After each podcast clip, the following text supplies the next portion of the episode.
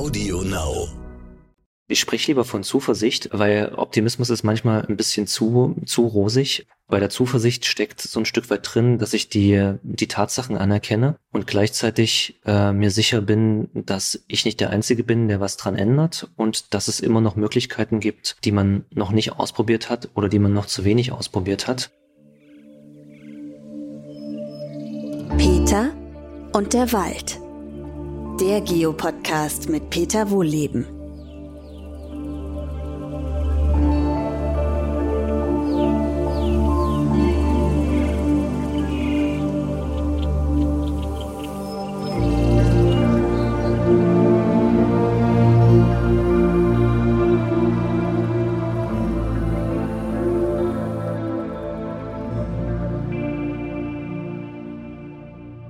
Willkommen zu meinem neuesten Podcast. Heute beschäftigen wir uns mit einem Thema, was uns alle irgendwo betrifft, nämlich Ängste vor der Zukunft, die die Umwelt, den Klimawandel und alle möglichen anderen Dinge betreffen. Verdrängen wir ja gerne, heute nicht. Heute wollen wir mal intensiv eintauchen in das Thema und zwar mit Dr. Felix Peter. Er ist Diplompsychologe und engagiert sich bei Psychologist for Future. Herzlich willkommen, Felix. Ja, schönen guten Tag und danke für die Einladung. Wir starten heute wie immer erstmal mit einem flockig lockeren äh, Thema oder Frage. Was ist dein schönstes Walderlebnis gewesen? Also das Schönste, das höre ich immer nur aus den Erzählungen meiner Großeltern, dass wir durch, durch den Wald äh, an, ähm, an der Bleilochtalsperre ähm, gestromert sind als Kinder und dann da der, der Großonkel Geschichten erzählt hat und wir dann da den ganzen Tag im Prinzip im Wald verbracht haben und ähm, ja, quasi Fantasiespiele gespielt haben und dass das eigentlich super, eine super Sache war. Mein letztes schönes Walderlebnis war tatsächlich im, im Harz, ähm, eine zweitägige Wanderung, ähm, zwei Tage nach einem sch schweren Sturm, wo dann man auch gesehen hat, dass wieder viele, viele Bäume, die allerdings vorher schon abgestorben waren, dann umgekippt sind, aber trotzdem immer noch eine wunderschöne Landschaft und die intakten Flecken, die dann an Laubwald da sind, äh, die weiß man dann umso mehr zu schätzen. Auch ein interessantes, schönstes Walderlebnis. Ich glaube, ich würde dann schon sagen, Mensch, guck mal, aber bei mir ist sowieso ein Waldspaziergang sehr anstrengend, weil ich häufig die negativen Sachen sehe, aber da sind wir schon mitten im Thema drin. Mhm. Es gibt ja so Schlagworte wie Klimaangst, Klimadepression und da habe ich in einem Interview äh, von dir gelesen, dass du die Begriffe nicht so doll findest. Stimmt das? Genau, also ich finde diese Begriffe nicht so gut und auch den ganze, die ganze Diskussion ähm, macht mir Bauchschmerzen, weil sie lenkt ja davon ab, äh, von dem, was wir eigentlich tun müssen, nämlich Klimaschutz. Und wenn wir uns quasi nur mit, mit Ängsten und der Angst beschäftigen, halten wir uns da zu sehr an Themen auf, die uns jetzt im Moment eigentlich nicht so viel weiterbringen, die natürlich aber trotzdem wichtig sind äh, zu besprechen.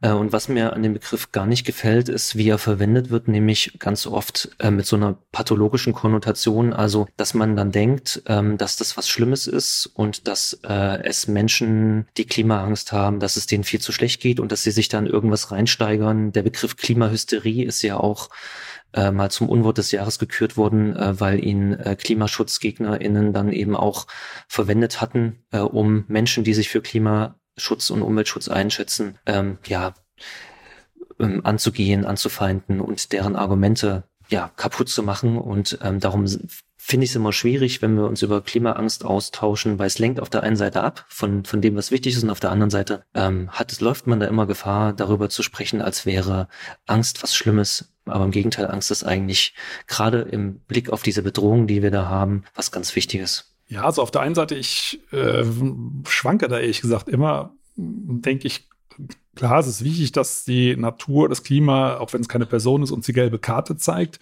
und wieder wachgerüttelt werden.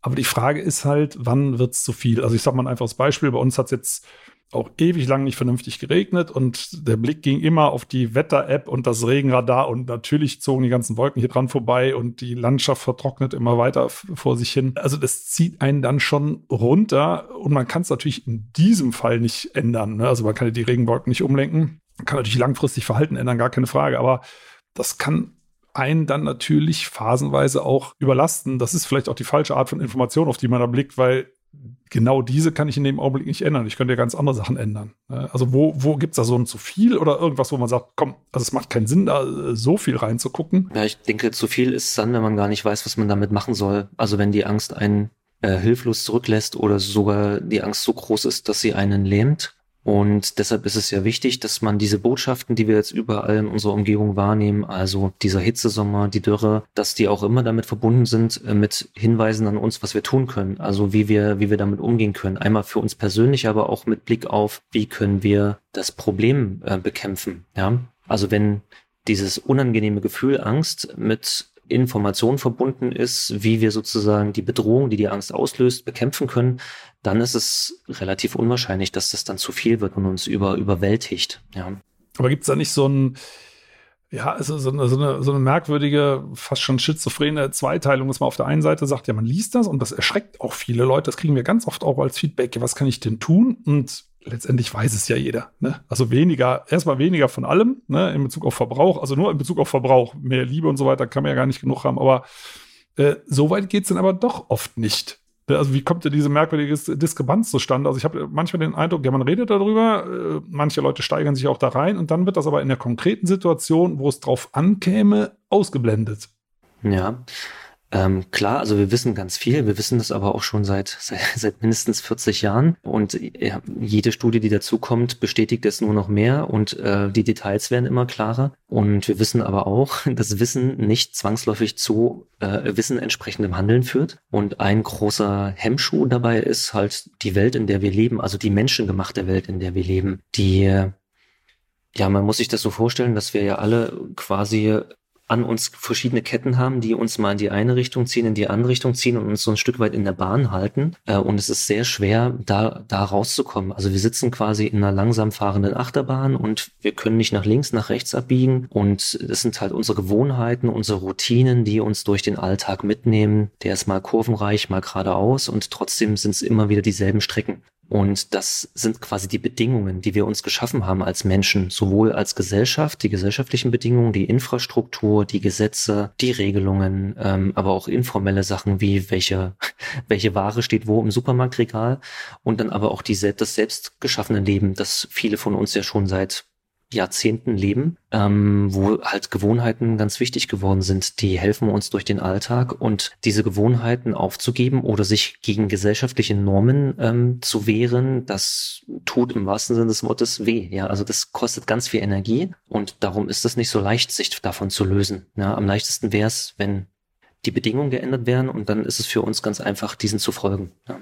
Gut, wir sehen es jetzt, jetzt durch den Ukraine-Krieg, ähm, ne, Gasmangel. Auf einmal gehen Sachen, die vorher gar nicht umsetzbar gewesen wären, wo man sich wünschte, wir hätten das vorher aus Klimaschutzgründen getan und nicht um äh, die Russen zu stoppen, dort weiter äh, Krieg zu machen. Und dabei ist Klimawandel ja für viele Menschen eine ähnliche Bedrohung. Ne? Da geht es ja wirklich um Leib und Leben. Äh, bei uns ja zum Glück noch nicht, aber auch das kann sich ja ändern. Ähm, und da wünsche man sich eben, das würde alles schneller und früher einsetzen, aber in der konkreten Alterssituation, wir machen das ja hier auch viel, auch an der Waldakademie, ähm, da geht das, da leben wir ja mit Publikum, was extra dafür herkommt. Aber wenn man es mal überträgt auf normale Alltagssituationen, also ich zum Beispiel selber, wir essen zu Hause vegan, unterwegs vegetarisch und das ist schwer. Ne? Und wenn man danach fragt, dann wird man häufig komisch angeguckt. Also ich hatte das, ich hatte mal den äh, Verlag in Paris besucht, da waren wir in einem Restaurant habe ich gesagt, ja, also ich würde gerne was, zumindest vegetarisch, also vegan versuche ich ja schon gar nicht, ähm, hatten die auch nichts auf der Karte. Und dann kommt der Kellner und ja, sagt, wir haben hier was und ich konnte das nicht, ich, mein Französisch ist nicht so gut und dann sagt aber der äh, Verlagsmitarbeiter, nee, da sind Muscheln drin, das ist nicht vegetarisch. Also es ist, es ist unheimlich schwer und man kommt sich dann schon manchmal so ein bisschen das ist der als Punkt. Störenfried vor. Ja wenn man danach fragt. Ne?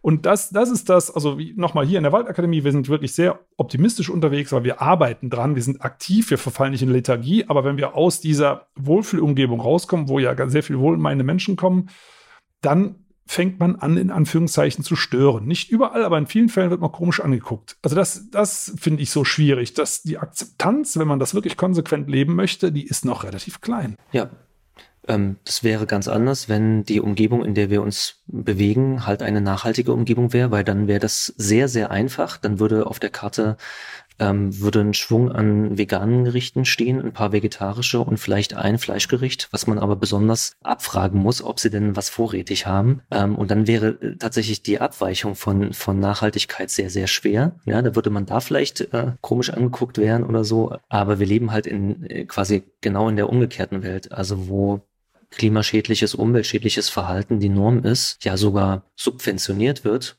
überall. Man kann sich dem ja gar nicht entziehen. Und dadurch, dass wir jetzt eigentlich innerhalb von kürzester Zeit umschwingen müssen auf diese andere Seite, diese nachhaltige Seite, ähm, ist es halt sehr vielversprechend, wenn man sagt, okay, ähm, wir können jetzt nicht erwarten, dass die Leute von heute auf morgen äh, alle ihr Leben umstellen. Viel einfacher wäre es oder viel, viel gewinnbringender wäre es, wenn wir sagen, wir handeln auf gesellschaftlicher Ebene jetzt nachhaltige Regeln aus und die versuchen wir möglichst schnell zu ja, zu neuen, zu neuen Normen werden zu lassen, äh, was allen es einfacher machen würde, danach zu leben, also sich danach zu richten. Das wäre der Bedrohung angemessen. Ähm, du hast ja gesagt, also es bedroht Leib und Leben und es bedroht ja auch das Leben hier. Das haben ja die Menschen im Ahrtal erlebt, was das für was das auslöst, allein die, äh, was das emotional macht, da sich in so einer Situation zu befinden und jetzt die ganze Situation danach, Menschen, die man verloren hat, ähm,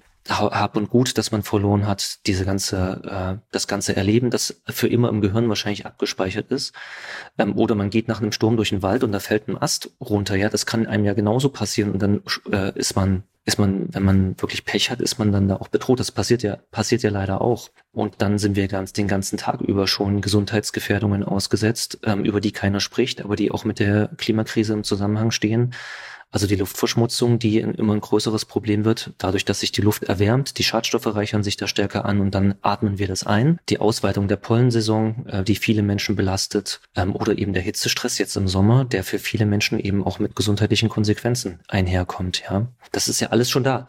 Ja, und jetzt hast du genau und jetzt hast du das schön dargestellt, was das für eine Bandbreite ist, weil es ist ja ungeheuer komplex. Es ändert sich ja alles und alles ist ja noch gar nicht erforscht, ne? weil wir ganz viele Arten noch nicht kennen, Bakterien, Pilze, alle möglichen, selbst Insekten, tausende von Insektenarten in Deutschland nicht erforscht, geschweige denn entdeckt. Und es sind ja nur ganz, ganz bestimmte Komponenten des Ökosystems, die alle zusammenwirken. Wir haben den Überblick verloren letztendlich. Wir wissen nur, insgesamt reagiert da etwas, also das Fieber können wir messen, aber wir wissen nicht, nicht im Detail, warum das Fieber auf einmal so sprunghaft steigt. Also wir kennen natürlich den Auslöser, gar keine Frage. Aber wie das im Komplexen wirkt. Und wir werden überflutet mit Detailinformationen und die Frage ist, äh, wie findet man sich dort noch zurecht? Also du hast jetzt eine ganze äh, Reihe angesprochen. Das geht ja weiter in, in, in, das Richtung, in Richtung Mikroplastik, ähm, Grundwasserverschmutzung. Also wir, wir erleben ja überall, dass wir, dass wir einfach zu viel kaputt machen. Ähm, und wie sortiere ich das jetzt als Laie in meinem Alltag, dass ich, wir versuchen das ja äh, beide, glaube ich, jeder in seinem Feld, in, in Handlung umzumünzen. Äh, wenn ich jetzt so überschwemmt werde und muss auf so viel achten, macht es da Sinn, dass ich mich auf einzelne Sachen konzentriere ähm, oder versuche ich alles, was, was ich bekomme, sag mal Kleidung, keine Kunststoffkleidung mehr oder wenn, dann in diesen speziellen Waschsäcken in der Waschmaschine und das geht ja weiter über den Stromanbieter, über die Ernährung, über die Frage, wie bewege ich mich fort und so weiter. Äh, wie, wie taste ich mich an sowas ran, ohne da völlig äh, zu verzweifeln? Ja, gute Frage. Also unsere Gesellschaft hat ja ähm, auch tolle Sachen hervorgebracht, wie zum Beispiel die Arbeitsteilung, die, die uns ja auch ermöglicht, uns zurückzulehnen ab und zu und zu sagen, jeder, jeder muss nicht alles können und es gibt Profis dafür, es gibt Profis dafür und es gibt Menschen, deren Aufgabe ist das und es gibt Menschen, deren Aufgabe ist dies. Und ja, es ist wichtig, äh, sich dann Sachen rauszusuchen. Wobei wir da gerade noch ein großes Problem haben, weil es müssen natürlich auch wirksame Sachen sein. Ähm, ansonsten simulieren wir Wirksamkeit. Ähm, also Stimmt, da darf ich ganz kurz einhaken. Du hast, ähm, ich glaube, äh, zusammen mit jemand anders einen Begriff eingeführt. Ich muss mal gerade gucken, das habe ich ja, mit, extra mit rausgeschrieben. Ja. Selbstwirksamkeitssimulation, mhm. genau. Also das Ausführen, ich darf so vorlesen, das Ausführen scheinbar nachhaltiger Handlungen, die letztendlich gar nicht wirksam sind. Genau. In die Richtung ging das, glaube ich, gerade, ne? Ja. Was wäre das denn zum Beispiel? Ja, also der Begriff ist äh, sozusagen, der, den hat Gregor Hagedorn äh, entwickelt, der ist bei den Scientists for Future, der hat die mitgegründet. Ähm, und mit dem zusammen habe ich dazu was geschrieben. Ähm, und Ja, so eine Selbstwirksamkeitssimulation, die hatten wir zum Beispiel bei, bei, dem, bei dem Thema Plastik, Mikroplastik, äh, dass wir sehr viel investiert haben in die Diskussion über Plastiktütenverbot, ja oder nein ähm, während der größte Anteil der Mikroplastik, die so äh, in der Luft unterwegs ist, ähm, halt vom Reifenabrieb, vom Autofahren kommt, ähm, worüber niemand spricht. Ja, und also ich habe auch einen Bericht gelesen, ähm, dass wenn man am Atlantischen Ozean spazieren geht, man eigentlich die ganze Zeit Plastik, Plastikpartikel einatmet. Das ist, ist doch, ist, Nein. Doch. Also durch die Brandung quasi oder durch wie, den äh, durch durch den Wind. Also und äh, das ist äh, auch in in den USA ähm, da quasi ganze Mikroplastikwolken gibt, die einfach durch äh, zum Großteil durch durch Reifenabrieb zustande gekommen sind und ähm, und wir reden über Plastiktüten, ja, ähm, also auch wichtig, aber also die große Wirksamkeit ist ganz woanders, ja, beim Autoreifen zum Beispiel. Und ähm, wenn es jetzt um die Reduzierung zum Beispiel auch des ökologischen Fußabdruckes geht äh, in, von Menschen in Deutschland, was ja auch immer wieder so ein, so, so ein Gesprächsthema ist, dann wissen wir, dass die Menschen in Deutschland allein, weil sie in Deutschland leben, in einem Land, was halt äh, einen hohen Standard hat, ähm, dass man gar nicht auf die Reduzierung kommen kann, die es eigentlich bräuchte. Ja, weil allein dadurch, dass man quasi mitgehangen, mitgefangen, man lebt hier, also ähm, hat man so einen gewissen Grundverbrauch, kriegt man es gar nicht so weit gedrückt, wie es eigentlich also sein müsste. Ketzerisch gefragt, wenn ich jetzt auf einen vernünftigen Fußabdruck kommen wollte, müsste ich entweder auswandern oder so ein bisschen einsiedlerisch, eigenbrötlerisch leben, weil ich hier ansonsten in einer Suppe mitschwimme, die mir ein gewisses Grundlevel gar nicht erlauben würde, wenn ich mich vernünftig Gesellschaft so halbwegs sozial noch verhalte. Mhm. Deshalb, äh, deshalb ist ja auch unser Anliegen, eher auf den Handabdruck zu orientieren, also darauf, was Menschen sozusagen dazu beitragen können, dass sich die gesellschaftlichen Rahmenbedingungen schnell verändern, so dass wir sozusagen diese diese Grundschuld, die wir da haben, dass die quasi von allen gemeinsam getragen reduziert wird. Und da zählt halt eben auch zum Beispiel die Industrie mit dazu, aber auch ja, wie wir hier ähm, Mobilität organisieren. Deshalb ist der Handabdruck so wichtig, also politisches Engagement, um zu gesellschaftlichen Veränderungen zu kommen. Da muss ich mal gerade nachhaken, weil der, der Begriff ist schön. Ich kannte den nicht. Handabdruck, habt ihr den auch kreiert oder wo kommt der her? Weil das ist, den Fußabdruck kennt man, aber Handabdruck äh, als positives Pendant. Ich weiß gar nicht, wer, wer den erfunden hat, ähm, aber ähm, quasi in der, in der Nachhaltigkeitsbildung ist das schon ein sehr verbreiteter Begriff. Ähm, und da geht es im Prinzip darum, dass man mit seinen Händen was anpackt äh, und Einfluss auf, auf seine Umwelt nimmt. Und wenn das alle tun, quasi Einfluss auf die Rahmenbedingungen zu nehmen, in denen wir leben, dann, und zwar einen nachhaltigen Einfluss im doppelten Sinne, also dass sich nachhaltig was an der Nachhaltigkeit ändert, dann erlaubt es sozusagen allen auch einen geringeren Fußabdruck zu haben. Ja, also der Handabdruck ermöglicht es uns viel leichter unseren Fußabdruck zu verringern. Finde ich schön, weil es eben was was Positives, was Aktives ist. Äh, zu dem Fußabdruck habe ich noch eine Frage. Ich habe das gehört, aber das ist vielleicht gefährliches Halbwissen, dass der Fußabdruck eine Erfindung aus der Erdölbranche ist, um die individuelle Verantwortung stärker in den Fokus zu stellen und weniger die staatlichen Rahmenbedingungen. Hm. Also eine Erfindung nicht, soweit ich weiß, ähm, aber ähm, es wurde natürlich dann gut aufgegriffen und genutzt ähm, mit der Idee, okay, das ist ja äh, ein schönes Instrument, um die Verantwortung von der Industrie, also von der fossilen Industrie auf die KonsumentInnen zu geben, die dann sozusagen alle so fleißig vor sich hinwerkeln und gucken, was sie noch machen können, während die großen CO2-Treibhausgasverursacher äh, weiterhin ihr ihren Geschäften nachgehen können. Ja? Also erfunden nicht, aber ähm, wie das halt so ist, es, es wird ja auch äh, wird ja gerne quasi, äh, wird ja sowas gerne genutzt, äh, weil Menschen das schön finden aus, aus guten Gründen, äh, weil es ihre Werte anspricht. Äh, und dann macht da jeder so seins, dann simulieren wir Wirksamkeit, ähm, aber es ändert sich eigentlich nichts. Ja. Also das heißt letztendlich, ähm, ich versuche das mal in Engagement umzumünzen, äh, wenn ich jetzt als Zuhörerin oder Zuhörer des Podcasts sagen will, okay, ich will meinen Handabdruck vergrößern, also ich will jetzt ähm, aktiv werden, es dann mehr Sinn, mich zum Beispiel bei Fridays for Future, Scientists for Future, wo auch immer zu engagieren, oder das kann ja auch irgendeine andere NGO sein, von, von den großen Umweltverbänden, als mich im Klein-Klein des Alltags zu verlieren. Also wohl wissend, dass man das natürlich auch im Auge behält, dass man, soweit es geht, das reduziert, wohl wissend, dass wir eben nicht unter eine gewisse Schwelle kommen, wenn wir uns halbwegs, ich sage jetzt mal in Anführungszeichen, normal verhalten wollen, macht es dann mehr Sinn, seine Kraft in ähm, solche gemeinsamen Aktivitäten zu stecken. Also ich sag mal, nach meiner Einschätzung, wie ich den Prozess von außen gesehen habe, ist zum Beispiel der Kohleausstieg, da kann man ja darüber streiten, ob das von Datum her und so weiter, aber dass er überhaupt zustande gekommen ist, auch maßgeblich eben durch solche Aktivitäten begleitet worden oder auch initiiert beziehungsweise auch durchgesetzt worden. Hm. Es ist ja kein Entweder-Oder äh, und es hängt, denke ich, davon ab, ähm, was, was einem persönlich auch äh, wichtig ist und was einem auch besser liegt. Ja, da kann ja jeder für sich auch schauen, wo er seine Stärken hat oder wo, wo er auch seine, äh, seine Motivation herzieht. Ähm, und wir brauchen natürlich auch die Menschen, die als Modelle vorangehen ähm, und zeigen, guck mal, das funktioniert doch. Nachhaltigkeit funktioniert. Quasi wie so ein Dominoeffekt und dann sehen das andere, ah cool, dass es das funktioniert und ah, denen geht's ja auch richtig gut und die erzählen, wie gut es denen damit geht, also probiere ich das auch mal aus und merke, oh, mir geht's ja auch ganz gut damit und ich lebe gesünder und das merke ich auch und dann geht das so weiter und so weiter, also quasi wie so ein gesellschaftlicher Ketteneffekt, wo einfach eine, eine neue Norm geprägt wird durch eine Minderheit am Anfang, die aber ähm, ja überzeugend dadurch ist, dass sie einfach Best Practice vorlebt und äh, zeigt, dass es da einem damit auch gut gehen kann. Ähm, und das andere ist, ja, ähm, wenn man dann eher jemand ist, der gerne mit anderen was zusammen wuppt ähm, und politisch tätig ist und in der Gruppe sich austauscht, dann ist das vielleicht eher das was. Ähm, man kann auch ja in der Gruppe zu Ideen gelangen, die man vorher alleine nicht umsetzen konnte, hinsichtlich äh, Reduzierung des Fußabdrucks. Das ist ja in der Gruppe alles viel einfacher.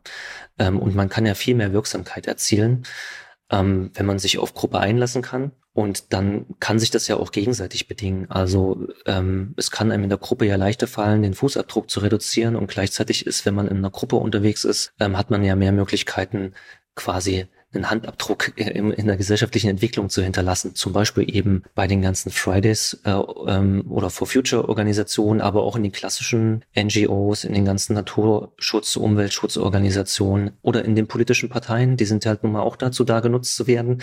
Ähm, und ähm, oder man stellt sich halt zur Wahl. Also es sind ja alles, also unser Land ist ja voll von, von Partizipationsmöglichkeiten und da können wir uns ja auch glücklich schätzen. Da stehen wir weltweit an der, mit an der Spitze was diese Möglichkeiten angeht. Und das ist gleichzeitig ja auch unsere Verantwortung, das zu nutzen. Also es wäre ja, also was sollen denn, was sollen denn Menschen denken, die in, äh, in Systemen leben, wo man sich demokratisch nicht engagieren kann, von den Menschen in Systemen, wo das möglich ist, dann zu sehen, die nutzen das aber gar nicht. Ja, ja also es ist, ist, also das ist die eine Möglichkeit. Auf der anderen Seite äh, drängt sich mir auch noch eine Frage auf, äh, wie man äh, sich eine offene Denkweise behält, weil, weil auch diese Denkrichtung der wir ja beide auch angehören, äh, neigt ja auch zur Zementierung. So ist es ja nicht. Ne? Also ich sage mal ein einfaches Beispiel aus, dem, aus der Privatanwendung.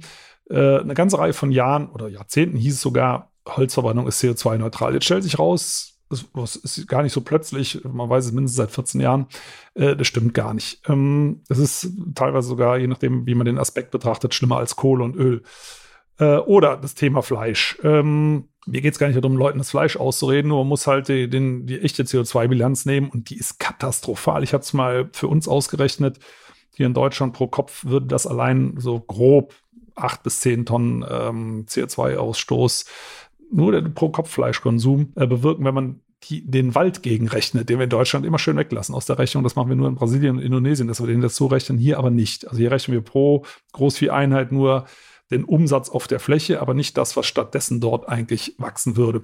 Wie auch immer, äh, das, das betrifft den persönlichen Lebensbereich und man stolpert dann auf einmal über Dinge, wo man denkt, oh, jetzt bin ich ja doch wieder drin. Und das erleben wir ganz häufig. Ich finde das auch immer, das, das tut mir selber in der Seele weh. Da sitzen dann Menschen, in Vorträgen, die haben extra ihr Haus saniert und nach den neuesten Förderrichtlinien und so weiter, KfW, was ist das da, 40 plus oder wie auch immer das jetzt aktuell heißt, und haben sich dann eine Pelletheizung einbauen lassen. Und auf einmal merken sie, oh, ich bin ja immer noch im Club der Ölverbrenner sozusagen, nur mit einer anderen Substanz. Das erzeugt dann natürlich eine Abwehrhaltung und das tut mir leid, das will ich ja gar nicht. Also ich sage dann zwar immer dazu, Leute, es geht darum, wenn ihr das nächste Mal die Heizung austauscht und es sinnvoll ist, dann schaut man nach einer Wärmepumpe oder was auch immer. aber trotzdem trifft die, diese Menschen das, das will ich aber gar nicht. Und die fühlen sich in dem Augenblick schuldig. Äh, und die Frage ist, wie geht man mit sowas um? Weil das betrifft ja ganz viele Bereiche. Ne? Man hat sich jetzt aktuell ein Auto angeschafft und merkt aber auch Mist, Lithium-Batterien bei Elektroautos sind auch nicht so gut. Es, es kann eigentlich sein, was es will. Man stolpert dann doch über Dinge, wo man denkt, das wollte ich eigentlich gar nicht. Und als Schutzreflex setzt dann häufig eine Abwehrhaltung ein, jetzt ist es aber langsam mal gut. Das bringt uns aber auch nicht weiter. Ne?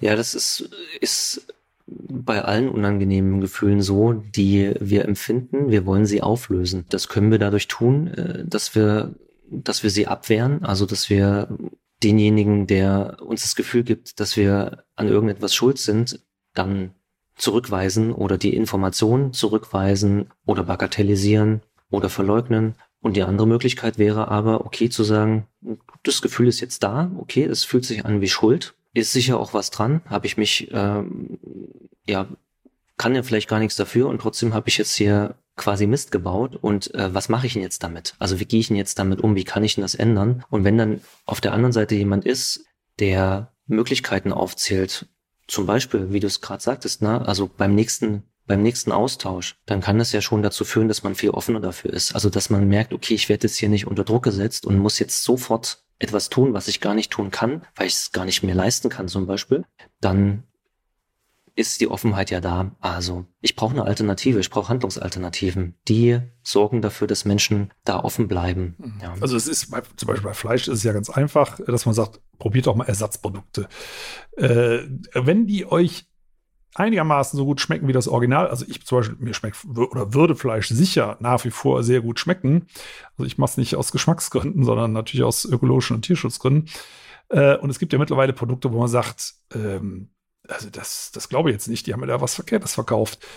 Gerade so bei Burger, ne, so einen Namen zu nennen. Es gibt eine, eine Burgerkette, die sich ja jetzt massiv doch umstellen, auch entsprechend Werbung da macht. Man kann dazu stehen, wie man will, zu diesen Burgerketten, aber das ist ja ein Schritt, ne? Und äh, man sagt, also wenn das eins zu eins den, den äh, Umstieg erleichtert und nur in dem Teilbereich. Also jemand, der sagt, nee, ich möchte aber trotzdem irgendwann mal einen Schnitzel mit Fritten essen, ist ja okay. Geht ja gar nicht drum. Es geht ja nur darum zu schauen, es gibt eine Option. Und wenn diese Option gar nicht wehtut, äh, sondern ganz im Gegenteil äh, eigentlich gar keinen Unterschied bedeutet im Konsum, das sind, sind doch so super ähm, Einstiegshilfen, äh, wo man mal einfach wenigstens einen Teil äh, machen kann oder ausprobieren kann. Ich meine, es entwickelt sich ja gerade so viel. Das fehlt mir übrigens, dieser, dieser äh, Optimismus ist uns irgendwie flöten gegangen. Also wenn wir unsere Politiker anschauen, da würde mich mal deine Einschätzung äh, interessieren in Bezug auf die äh, Argumentation. Also mir fehlt zum Beispiel anstelle eines Gasspeicherzählers ein Photovoltaikzähler. Den gibt es ja auf, es gibt so ein paar Nachrichtenportale, die haben sowas eingebaut, aber so insgesamt, wir gucken aktuell, wie viel haben wir schon eingespeichert, auf 85 Prozent, auch früher erreicht und schauen nicht, wie viel ist zugebaut worden, wie viel haben wir produziert. Es war ein mieser Sommer in Bezug auf Niederschlag, aber wir haben so viele Sonnenstunden gehabt wie ewig nicht. Ja, ist blöd, aber die kann man ja auch nutzen. Ne? Und das ist ja auch gemacht worden. So, da fehlt mir in der Kommunikation bei der Politik total viel. Ich weiß nicht, wie du das siehst. Ja, weiß ich jetzt gar nicht, wo ich, wo ich anfangen soll. Mir fällt jetzt nur gerade ein, äh, dass ich bei Twitter irgendwie letztens gelesen habe, äh, weil es ja wieder um Technologieoffenheit ging und Fusionsreaktoren und so und dass dann jemand geschrieben hatte, ähm, wir haben übrigens mitten im Sonnensystem einen riesigen funktionierenden Fusionsreaktor. Wir müssten nur noch schauen, wie wir die Energie nutzen können. Ja, du hast Optimismus gesagt. Ich spreche lieber von Zuversicht, ähm, weil Optimismus ist manchmal ein bisschen zu, zu rosig. Bei der Zuversicht steckt so ein Stück weit drin, dass ich die, die Tatsachen anerkenne und gleichzeitig äh, mir sicher bin, dass ich nicht der Einzige bin, der was dran ändert und dass es immer noch Möglichkeiten gibt, die man noch nicht ausprobiert hat oder die man noch zu wenig ausprobiert hat. Es passiert ja ganz viel. Also was du auch beschreibst jetzt zum Beispiel mit dieser Bürgerkette es gibt da ja eine Normverschiebung, die hat ja letzt, hat ja längst stattgefunden und das ist auch ein riesiges Verdienst von, von den Fridays for Future Protesten, dass es da innerhalb weniger Jahre äh, eine riesige Verschiebung gegeben hat und wir erleben da jetzt so auch die Abwehrkämpfe dagegen. Das gehört leider auch mit dazu, aber es passiert. Es gibt viel Greenwashing in dem Zusammenhang, ähm, aber der wird ja auch offengelegt, der wird bloßgestellt und das wird dann eher dann zu einem Boomerang für die, die es tun. Ähm, aber es passiert und ich sage auch immer, ähm, weil ich es auch selber manchmal kaum glaube, es passiert unter der Oberfläche gerade so viel, auch in Deutschland, wo Menschen sich auf den Weg machen, auch gerade in meinem Bereich, ich bin ja auch Schulpsychologe, äh, wo ich von ganz vielen Schulen mitbekomme, ähm, dass die sich ähm, neu aufstellen, dass die Nachhaltigkeit ähm, ganz oben anhängen, dass die neue Unterrichtsformen, neue Lernformen ausprobieren wo einfach die Normen schon äh, schon da sind und sich weiter verbreiten und ohne dass wir viel drüber sprechen. Und mir würde es, ich würde mir tatsächlich auch mehr wünschen, dass da mehr auch drüber gesprochen wird, was alles schon in die Wege geleitet wurde, wo wir schon Erfolge erzielt haben, damit die Menschen das auch glauben können, dass es wirklich äh, möglich ist, das Ruder rumzureißen ähm, und vielleicht auch selber weniger Widerstand gegen die Sachen aufbringen, wo sie denken, dass es sie eher in Zukunft beeinträchtigen wird, was an Veränderungen notwendig ist. Ja. Das heißt also, du bist zuversichtlich. Ich versuche zuversichtlich zu sein. okay, also es fällt naja, ja auch nicht immer leicht. Es ist, ist ambivalent. In dem einen Moment, in ja. dem einen Moment liest man eine Studie, ähm, die sagt, Ketteneffekte, das kann zu dem führen. Wir gucken viel zu wenig auf die auf die Worst-Case-Szenarien und so, äh, wo man dann denkt, ach du lieber Himmel, ja. Ähm, und im anderen Moment äh, hat man wieder eher mit Leuten zu tun, die erzählen, was sie so alles machen. Und das stimmt dann wieder ein bisschen zuversichtlicher. Und ähm, was soll man auch anders machen, als zuversichtlich zu sein? Weil das, also äh, die Kehrseite wäre, ich entweder ich äh, ziehe mich zurück, äh, mache nichts mehr, kümmere mich nur noch um mich selbst oder bin gelähmt und äh, weiß gar nicht mehr, mehr ein noch aus und werde vielleicht sogar so stark beeinträchtigt, dass ich psychische Unterstützung brauche. Ähm, oder ich genieße halt das Leben, solange man es noch genießen kann, aber zu Lasten all meiner Mitmenschen und derjenigen, die noch auf dieser Welt nach uns leben wollen. Da bleibt einfach nur die Zuversicht und das äh, die Ideen suchen, ähm, wie kann man selber mit dran teilhaben, ohne sich zu überfordern. Du hast es gerade gesagt, äh, ich genieße mein Leben. Also, äh, also es war in dem Fall jetzt eher negativ konnotiert, so jemand, der rücksichtslos und sagt, ich werde sowieso noch, ich sag mal, so wie in meinem Fall, bestenfalls drei Jahrzehnte älter ist und wenn ich mir die ganzen Szenarien angucke, das Allerschlimmste kommt danach.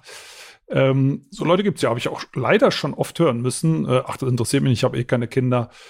Oh, was hat das jetzt damit zu tun? Ne? Ähm, und äh, aber auf der anderen Seite, wenn man sich jetzt nur in Anführungszeichen in diesen Sorgen zerfrisst, dann genießt man das Leben ja auch nicht. Ne? Und das finde ich, ich weiß gar nicht, ob das das richtige Wort ist, aber so, auch so ein bisschen irgendwie undankbar, weil wir zumindest, vielleicht wir beide zumindest, es ist ja nicht bei allen Menschen in Deutschland so, aber wir beide, glaube ich, ähm, haben das Leben, mit dem jede Generation hätte gerne mit uns getauscht vor uns, äh, um dieses Leben zu führen. Sage ich einfach mal so. Also in den letzten 300.000 Jahren. Also, ähm, und das ist halt ganz schwer in Balance zu bringen, ähm, wenn man sich mit, mit diesen ganzen äh, Problemen beschäftigt, dass man das auch wirklich noch genießt, weil es ist ja fast egal, was man tut, man verbraucht dabei Energie und Rohstoffe. Also außer man, ja, ich wollte gerade sagen, außer man sitzt im Sessel und liest ein Buch, nein, dann verbraucht man auch äh, ne, Papier. Ähm, also wie gibt es da irgendeinen Tipp, wie man das im Alltag in eine Balance bringen kann, äh, dass man sich auch erlaubt, Dinge zu genießen, ähm, die man im Moment nicht ändern kann, die, die Umwelt- und ökologisch, äh, umweltpolitisch, ökologisch gesehen nicht ganz korrekt sind, aber die man momentan nicht ändern kann.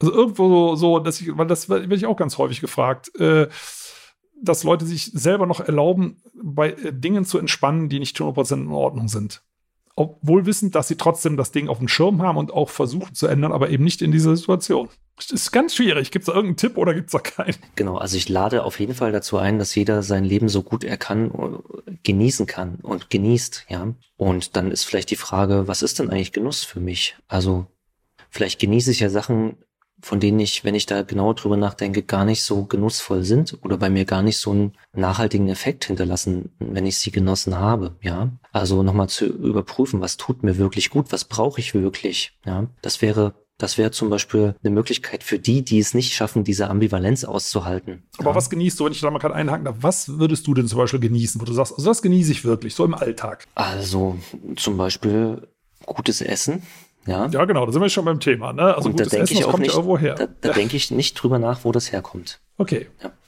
ja. Ähm, und das muss ich dann mit mir ausmachen und das auch aushalten. Ja. ja. Und also schaffst du das dann, also es ist aber tatsächlich so, dass du in dem Augenblick gar nicht drüber nachdenkst. Also du bist ja. irgendwo, bestellst irgendwas im Restaurant oder bei Freunden oder zu Hause, kochst irgendwas und, und das, das wird dann auch so genossen, wie es ist. Mhm. Das ist ja, schon mal, ist ja schon mal ein guter Punkt. Also, das ist ja so eine typische Alltagssituation. Ja. Ne? Was ähnliches könnte übrigens sein, weiß ich nicht, ob du das machst. Streamst du äh, oder ist, hast du dann im Hinterkopf, dass das viel energieaufwendiger ist, als Fernsehen zu schauen? Ähm, auf der Wissensebene weiß ich das. Aber ich habe gar keinen Fernseher. Also, das, das also, aber streamst du auch mal eine Fernsehsendung oder, Na oder klar, eine also Sendung, Doku? ich- ja. Ich schaue äh, quasi Nachrichten und Informationen eigentlich nur noch über, über Internet, weil ich gar keinen Fernseher habe. Also ich hätte gar nicht die Alternative, äh, über Kabel irgendwas zu schauen. Ich fahre auch gerne Auto, äh, wenn ich der Fahrer bin. ähm, ich muss das aber dienstlich auch tun, aber äh, wenn jemand von heute auf morgen sagen würde, es gibt keine Autos mehr und du musst, äh, äh, musst anders dich vorwärts bewegen, dann würde ich das ohne Murren machen. Also ich fahre auch, wenn wenn es geht, fahre ich auch mit dem ÖPNV äh, lieber als, also ich fahre auch lieber Zug als mit dem Auto. Aber wenn es sein muss, setze ich mich auch ins Auto und dann mache ich das in dem Moment auch auch gerne. Und dann kann ich auch nebenbei noch Radio hören oder so. Und äh, auch das ist, muss ich in dem Moment dann eben erstmal so hinnehmen, weil es, äh, ich habe da auch gar keine Alternative. Aber das ist ja ein schöner Ansatz. Also, dass man sagt, äh, man denkt strategisch, ne, langfristig äh, in den Dingen, die man auf dem Schirm haben kann, was man grundsätzlich ändern muss, aber in der einzelnen Situation nicht alles zerlegen, zergliedern, zerdenken, äh, weil man es, das Auto, was du ja angesprochen ist, bei uns ja dem Land auch so, also wir müssen zum nächsten Bahnhof fahren. Ne? Und der ist eine halbe Stunde weg.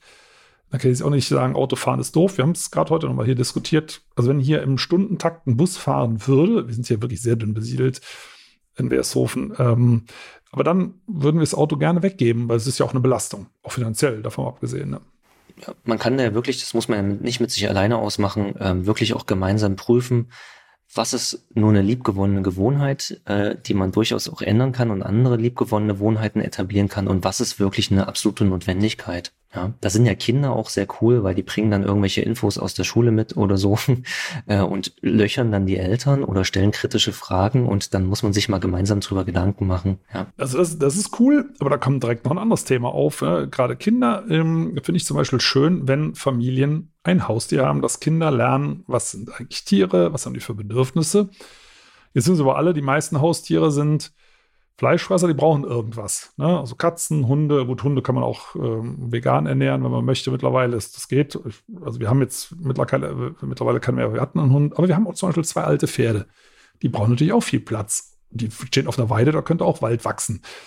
Und auch da habe ich schon heftigste Diskussionen erlebt, weil Haustiere, kann ich aus eigener Erfahrung sagen, auch als Familienmitglieder angesehen werden. Und wenn man das dann diskutiert, ob das klimafreundlich ist oder unter Klimagesichtspunkten noch in Ordnung ist, ganz, auch ganz, ganz schwieriges Thema. Ne? Also es ist noch viel schwieriger als eine Pelletheizung oder ein Auto. Mhm. Ja, das ist ein sehr schwieriges The Thema, weil da geht's ja dann auch um Lebewesen, ja, die durchaus auch, also mit denen man ja interagiert und kommunizieren kann, also die wir wahrscheinlich als Menschen auch äh, notorisch unterschätzen in dem, was sie äh, eigentlich leisten können und was wozu sie in der Lage sind.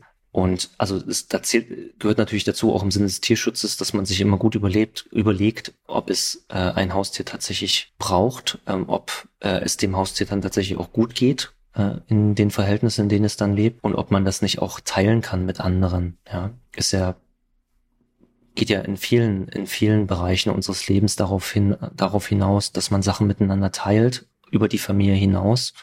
Ich habe jetzt gelesen, dass bei uns in der Stadtbibliothek die Bibliothek auch anfängt, Sachen zum zum Ausleihen mit anzubieten, die gar nichts mehr mit Büchern zu tun haben. Also was weiß ich, wo man sich dann äh, Werkzeuge oder so ausleihen kann. Also da geht sie, denke ich, äh, einen sehr wegweisenden, visionären Weg. Und man kann das ja auch verantwortungsvoll mit Tieren machen. Ähm, also das, also mit, mit Tieren, wo das möglich ist. Das, also es gibt ja auch viele Hundebesitzer, die sich da reinteilen. Ich bin jetzt kein Experte, ob das den Tieren dann gut gut, das weiß ich, das weiß ich nicht, kann ich jetzt nicht sagen. Also bei Hunden würde ich persönlich sagen, wird es wahrscheinlich schwierig, weil die sich ja sehr stark an, an Einzelpersonen binden, aber ich kann natürlich auch nicht sagen, weil ich sowas noch nicht ausprobiert habe. Da sind wir beim Thema. Ne? Also, und ich bin mir auch nicht sicher, also grundsätzlich, ne, sagen wir mal, egal ob man, ähm, ob das möglich wäre, Haustiere in Gemeinschaften zu halten, das hört sich immer ein bisschen besser an, finde ich, als, als äh, Teilen und mit der Bibliothek, das ist ja sicher anders gemeint, also auf, nicht auf Tiere bezogen, sondern auf. Nein, um auf, Gottes Willen. Nein, nein, nein, nein Tiere ist, schon, ist schon klar, sondern auf, auf Lebensgemeinschaften, sagen wir, das kann in einem Mietshaus sein oder in, einer- in einer Siedlung, wo, wo die Familien eng zusammen sind. Ähm, ob das geht oder nicht, weiß ich natürlich auch nicht. Äh, aber bei, mit dieser Tiererfahrung zum Beispiel, ähm, das ist etwas, ich glaube, wenn man äh, Tiere nur abstrakt kennt aus, aus dem Fernsehen, aus Büchern und so weiter, dann wird es schwierig zu verstehen, dass andere Mitgeschöpfe entweder ähnlich ticken oder ganz andere Bedürfnisse haben, wie auch immer respektiert gehören. Ne? Ähm, das, das zu lernen, die Möglichkeit finde ich auf jeden Fall wichtig. Und selbst wenn die dann etwas kostet, auch in Bezug auf den Klimaschutz, ist, glaube ich, unterm Strich der Nutzen also rein, rein äh, intuitiv würde ich sagen, ist der Nutzen insgesamt höher, ähm, wenn man dann sieht, dass andernorts Lebensräume zerstört werden von sympathischen Tieren. Das ist absolute Wertebildung. Und ähm, wenn dann die Menschen, die mit Tieren aufgewachsen sind, am Ende ein, höhere, ein höheres Umweltbewusstsein haben und auch sozialere Werte teilen, ähm, dann leben die wahrscheinlich ihr ganzes Leben lang viel, viel umwelt- und klimafreundlicher. Ähm, und als wenn sie das, diese Erfahrung nicht gemacht hätten. Und das ist auch, auch wichtig. Ähm, und ansonsten für die, die sich, das, die, für die das mit dem Haustier eben nicht in Frage kommt, gibt es ja auch äh, gerade in Deutschland viele Möglichkeiten, äh, anders mit Tieren in Kontakt zu kommen. Zum Beispiel über die zoologischen Gärten, Tierparks gibt's überall. Ähm, das ist natürlich auch höchst umstritten, ja, ne? muss man auch sagen. Ja, das stimmt. Ähm, ja. Es kommt dann wieder da das ist einfach ein schwieriges kommt dann Thema. auch wieder darauf ja. an, ähm, wie die Verhältnisse dort sind, äh, vielleicht auch was die Zielstellung ähm, dort ist. Ähm, es gibt Schulen, ähm, die versuchen, verantwortungsvoll Tiere zu halten und da ein Verantwortungsbewusstsein weiterzugeben. Und Eltern können mit ihren Kindern in den Wald gehen oder ähm, äh, auf die Wiese und dort Tiere erleben in der freien Wildbahn. Zu denen kann man dann jetzt kein, keine große Beziehung aufbauen. Ähm, aber das geht interessanterweise auch. Also aber beobachten also, und äh, ja? sich drüber unterhalten. Letztendlich ähm, geht es ja auch, oder als auch einen Dokumentarfilm schauen. Auch da, auch wenn es über ein Medium ist, aber trotzdem ist es dann besser als gar nichts. Also das ist also, also man kann tatsächlich mit Wildtieren Beziehungen aufbauen, das dauert, braucht aber Jahre, weil halt leider so viel gejagt wird bei uns und viele Tiere extrem misstrauisch sind aus gutem Grund äh, Menschen gegenüber. Also man könnte theoretisch auch solche Verhältnisse ohne Jagd hinbekommen wie auf den Galapagos-Inseln. Ne? Das wäre natürlich der Optimalzustand, dass man mit freien Tieren äh, in Kontakt kommt, sofern sie das möchten oder zumindest mal in die Nähe kommt, dass man die ein bisschen beobachten kann. Ähm, aber das sind, das ja. sind vielleicht die, die Großstädter sogar im Vorteil, weil die ja, das ja. mittlerweile gewohnt sind, dass äh, wenn es langsam dunkel wird, dann die Tiere des Waldes in, in die Stadt kommen, beziehungsweise da eigentlich schon leben mittlerweile.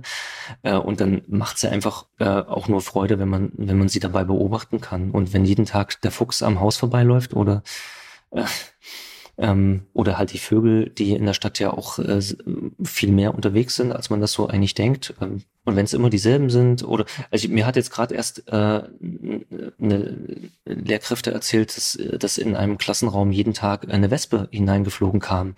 Und die Kinder haben dann der Wespe schon einen Namen gegeben und haben sich immer gefreut, wenn die gekommen ist.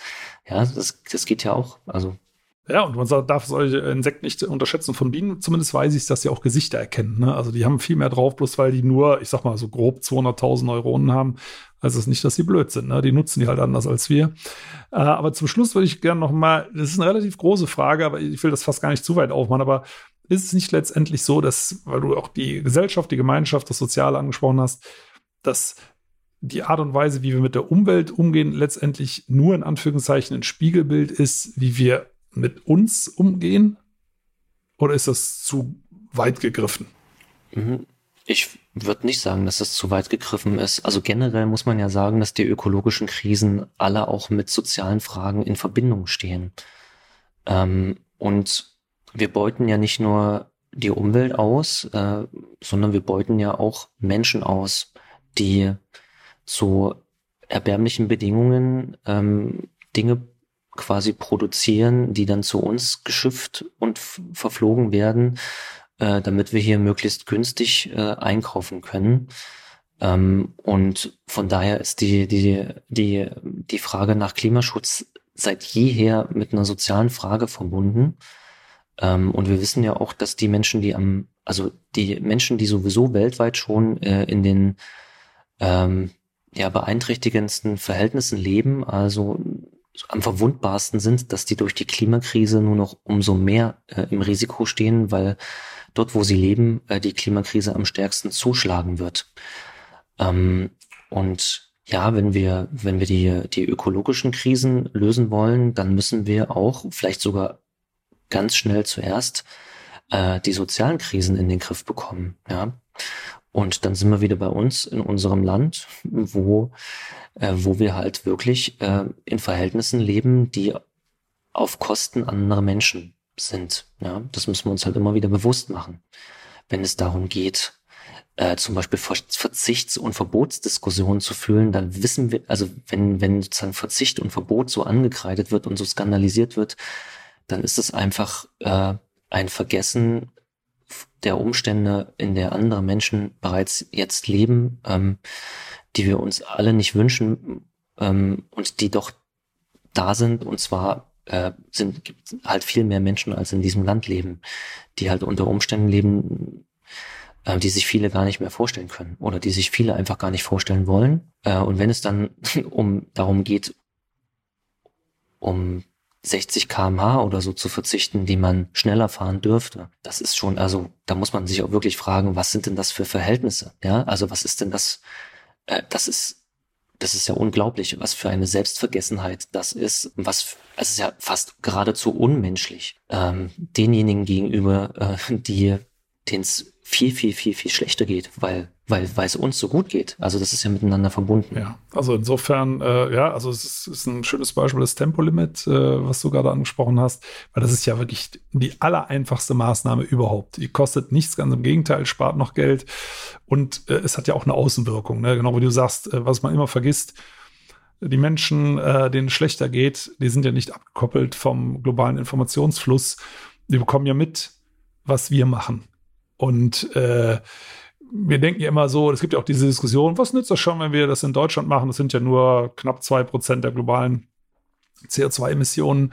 Also erstmal kommt es dann natürlich auf die Pro-Kopf-Emissionen an und gar nicht so sehr, was in Deutschland insgesamt passiert. Äh, und das Zweite ist, es hat natürlich eine Wirkung auf andere, die sich dann möglicherweise abstrampeln. Ich fand das jetzt in Pakistan bemerkenswert. Die äh, Ministerin äh, des Ministeriums für äh, Klimawandel die dann eben sprach im, im, Zusammenhang mit den schrecklichen Fluten, die da gerade äh, hereingebrochen sind über Millionen von Menschen. Aber überhaupt, dass es dort ein Ministerium für Klimawandel gibt. Das fand ich bemerkenswert. Ne? Ich weiß gar nicht, was die im Einzelnen macht, die Ministerin, und wie gut das ist. Das ist ja erstmal wurscht. Aber dass es das Ministerium überhaupt gibt in Pakistan und wir sagen immer, ach Mensch, in Deutschland, das nützt nichts, wenn wir hier vorangehen ne? und die anderen kommen alle nicht hinterher. Es machen sich überall Menschen Gedanken. Das finde ich halt so faszinierend. Ne? Und zwar teilweise offensichtlich mindestens so deutlich wie wir oder vielleicht sogar noch mehr. Dass man das auch unterschätzt, was auch in Ländern, die nicht diese finanziellen Kapazitäten haben, dass sie sehr wohl auch in dem Bereich unterwegs sind, der auch Veränderung, vielleicht auch sogar schmerzhafte bedeutet. Mhm. Ja, also in, in den meisten Ländern dieser Welt werden die Veränderungen halt durch die Veränderung der physikalischen Bedingungen einfach erzwungen. Also man kann da gar nichts mehr machen, ähm, außer sich darauf einstellen. Und wir haben noch den Luxus, dass es noch nicht so zwingend sich anfühlt. Aber wenn wir ehrlich mit, miteinander wären, dann würden wir auch eingestehen, es ist eigentlich schon da und wir sind immer noch so in diesem Bagatellisierungsmodus. Wir haben ja eigentlich auch ein Klimaministerium. Ha, ja, ja, es ist halt kein Lupen. Also vor der Wahl sollte es ein eigenes werden, nach der Wahl ist es halt ein angehängtes geworden, sozusagen. Aber immerhin. Ja, ja. Genau, und genau so, so ist halt die Diskussion in Deutschland. Es wird immer irgendwo mit angehängt und nicht als Kernthema begriffen. Aber gut, aber dann ist, äh, wäre das doch in dem Sinne der, der Ansatz oder die Aussicht für die, für die Zukunft, dass man es endlich mal entbagatellisiert, äh, wirklich anpackt und zwar mit Zuversicht. Das habe ich heute auch gelernt. Äh, das finde ich auch vom Begriff her. Irgendwie wird es mir direkt viel ruhiger, weil Optimismus klingt ein bisschen überzogen oder vielleicht auch ein bisschen blauäugig, je nachdem. Da muss ich nicht so viel machen. Ja, ja, ja genau. Und Zuversicht, das klingt ja richtig. Das klingt, hat auch ein bisschen was von Zupacken äh, mit drin. Es schwingt viel schöner, werde ich morgen direkt, wir haben morgen wieder eine Veranstaltung, direkt mit, direkt mit einbauen, äh, weil es klingt einfach schön. Das klingt schön und äh, also ich habe irre viel aus dem Gespräch mitgenommen, Felix. Das freut ähm, mich.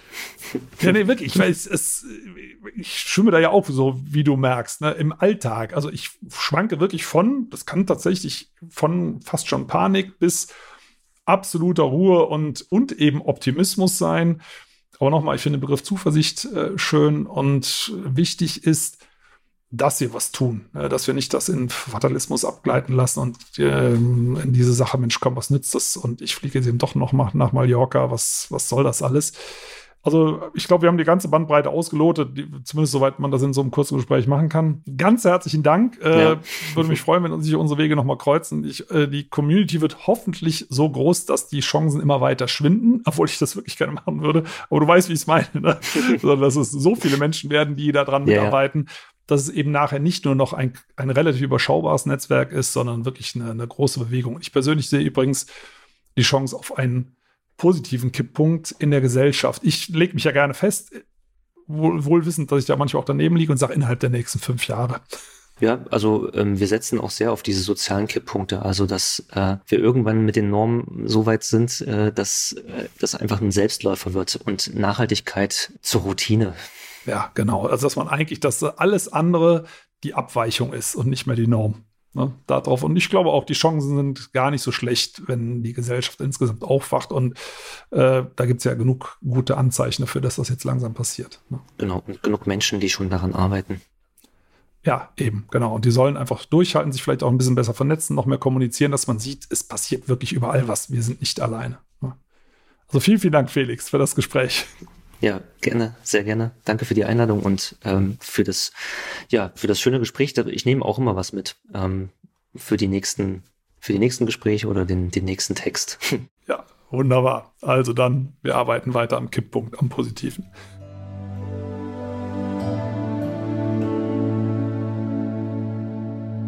Schön, dass ihr ja zugehört habt. Vielen Dank.